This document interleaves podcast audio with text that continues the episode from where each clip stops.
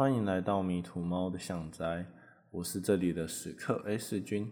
请问今天你有什么故事想要与我分享的吗？进到猫巷宅的是一个男生，他的年纪看起来差不多是个大学生，手里把玩着一个礼物盒，礼物盒是蓝色的，有着云彩的造型，应该是以天空为主轴，用红色的缎带绑着。他迫不及待地找了一个位置坐下，拆开了那红色的缎带，拿出了礼物盒，东西是一包很漂亮的手工饼干，以及两个女生用手指比着爱心的合照，最后是写给他的一张卡片。男生开始诉说着有关那个礼物盒的故事。三号，您的腿好喽。他说完这句话，立即面红耳赤。因为他打工的地点在学校的美食地下街，这里聚集了很多的学生。因为这里价格公道，虽然称不上特别好吃，但是 CP 值是一定有的，所以学生都喜欢在用餐时段到这里用餐。为了避免他的尴尬持续发作，他又大喊了一句：“三号，你的鸡腿便当好喽！”并且他在心中祈祷着，希望刚刚的三号客人不要因为听到那一句口误而不来领便当才好啊！但他万万没有想到的是，过来领餐的同学是他大四的学姐，今天正准备毕业专题竞赛的报告，而打扮得非常的正式，还上了一点淡妆，和平时的他比起来，少了一点点大学生稚气可爱的样子，但多了一份自信。沉稳且内敛的专业感，学姐毫不在意地走了过来，对他露出了一抹迷人的浅笑。取了餐之后，便悠悠地离去。他觉得他的灵魂像是被学姐的笑容勾走了一般。站在柜台前，不知道呆着多久，直到内场的同事肘击他的腰，他才瞬间意识到他在上班，并疼痛的喊叫。肘击他的人是学姐，他觉得等一下避免故事里面的角色混淆，所以他姑且叫这个同事学姐 H 来当做他的代称。正当同事在嘲笑他原来我们店里有在卖客人的腿这件事时，也顺便挖苦了他之前。直接对客人使用餐点的简称，像是猪排盖饭，他就会对内场说：“我需要一只猪。”此时内场就会做出猪排盖饭给站柜台的人。当客人很多的时候，他就会慌忙的说：“呃，你是猪吗？好，一只猪。”当他意识到这件事情的严重性时，什么都已经来不及了。他整整被同事以及店长笑了一整个学期，更何况。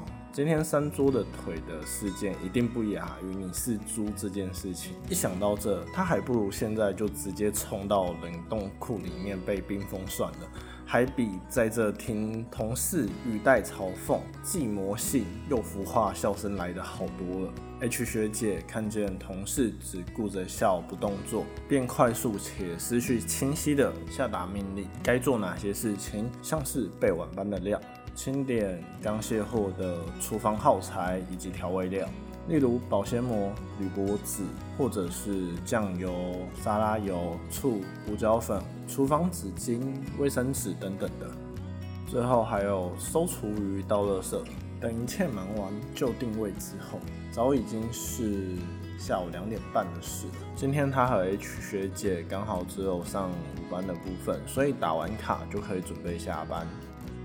虽然今天三号的腿这件事情让 H 学姐骂他是个变态，是不是想舔人家的腿，并且还因为三号客人的学姐笑容而失了魂，在柜台发呆，并被 H 学姐给周击而痛不欲生。虽然 H 学姐她的个性比较活泼，看起来大辣辣的，可是她还是有很多值得敬佩的地方。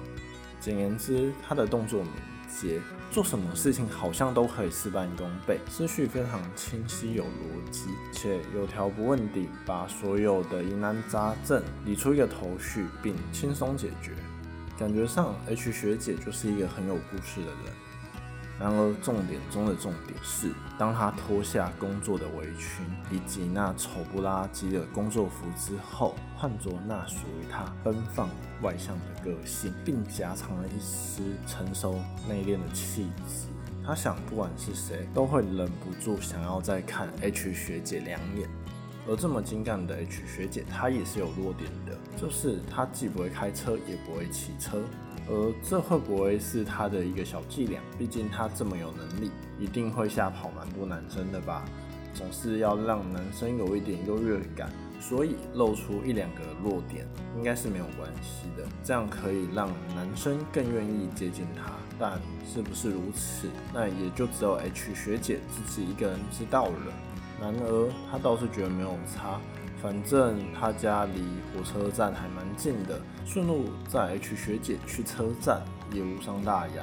所以每逢假日的前一天，只要与他一起当班，并且下午是无班的状态，那么就会顺便载 H 学姐去火车站搭车。可是这一天的状况有点不一样。他们很顺利的来到了火车站，H 学姐下了车，按照惯例给她一盒手工饼干。这些小饼干是 H 学姐为了答谢她每次都带她来火车站搭车的一点小心意。他们俩也没有多说些什么，一个就向车站走，另一个正准备驱车离开。此时，他看见了一个熟悉的身影。她是个女生，露出了那足以融化她身心的璀璨笑容，并且朝着她的方向打招呼。她立即认出那是身为三号客人的大四学姐。但令他意外的是，他居然往这边打招呼。他也二话不说的朝学姐方向挥了挥手。但就在此时，他看见了最戏剧性的一刻：H 学姐毫不客气的扑了上去。两人在下一秒不顾大众的眼光，便开始拥吻了起来。最后，他来到了猫巷斋，看着那一张卡片，上面写着：“喂，学弟，你太慢了哦。”还注记了一个爱心的符。他边吃着手工饼干，边向我道尽了这个故事。最后，他分送了一些饼干给了我，便匆忙的离开，说还有课要上，再不去就迟到了。过程中不小心撞到刚进门的男子，男子还来不及说些什么，见状便赶紧拉起要跌倒的男生。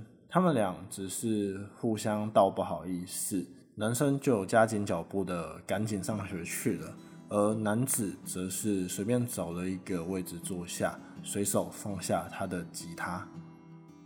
他说他最近真的没有什么力气去弹这把吉他，真的觉得好累啊。至于发生了什么事，他决定把这则故事告诉我。他和 A 男很常在 A 男家的屋顶上面吃着泡面、喝着啤酒、聊着天。他从不晓得 A 男在顶楼看见高楼的景致时的想法是什么。同时与他共享这片景色的他，在 A 男的眼中，他又是怎样的一个人呢？偶尔他会带着这一把吉他。到 A 男的顶楼去，弹着半调子的音乐，与他一同哼唱，那对他而言是相当快乐的一个时光。话说回来，他也是偶然发现 A 男有这个习惯，会到自家的顶楼宣泄自己的情绪，同时也花了好长一段时间才跟他打好关系。起初，他只对着顶楼的天空大喊着那些令他不快的事情，像公司的主管有够机车，同事有够白目，甚至生活上的一些挫折以及压力。后来，因为这把吉他，因为音乐，而跟他有了共识。A 男开始会与他聊天，就在顶楼与他吃了泡面，谈个是非，喝个饮料或啤酒。弹着吉他，唱着歌，逐渐地他已经习惯了，常常在 A 男家屋顶待着。他是从什么时候开始在意 A 男的？在意会是从每一件事情开始喜欢，还是会从每一件事情讨厌开始呢？或许对他而言都有吧，因为他根本不知道是什么时候开始注意到 A 男的缺点，以及喜欢上他的优点的。更不知道什么时候开始在乎他在办公室里的一举一动的。又是从什么时候开始，他从不敢与 A 男四目交接，到现在终于可以与他谈论是非了。每次他都很讨厌加班加到夜深人静，也讨厌在家里只有一个人可以喝闷酒，嘴里总是抱怨，却从来不知道自己想要的是什么。看起来有目标，但其实又觉得自己的目标很短浅，总以为自己可以过着。很顺遂的人生，但却又发现自己有太多太多想做却很难做到的事。而每当在这样的夜晚，他拿起手机，正准备拨号的时候，第一个想起的永远是 A 男的电话号码。他对 A 男的情感就像是一堵一堵的高墙。阻挡在他前面，难以跨越。他必须得努力地攀爬这一些高墙，才有机会可以让 A 男明白他的心意。但在这个过程当中，随时都有可能会摔得粉身碎骨。即便时常与 A 男在他自家的顶楼上面吃着泡面。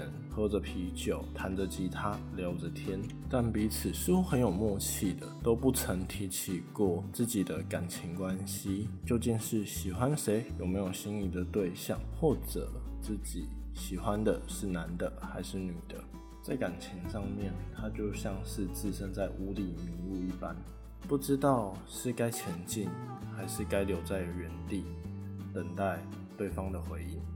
这样暧昧的关系持续了好长好长的一段时间，但在这该死的一天，他们依旧在 A 男自家顶楼上面聊着天，唱着歌，喝着啤酒。这天的酒精不知为何特别的低，烈的让他神志不清，手里吉他弹奏的音符也越来越澎湃，内心压抑的思绪犹如猛兽一般，想尽办法，使尽了力气，想要撞开那扇已尘封已久的心门。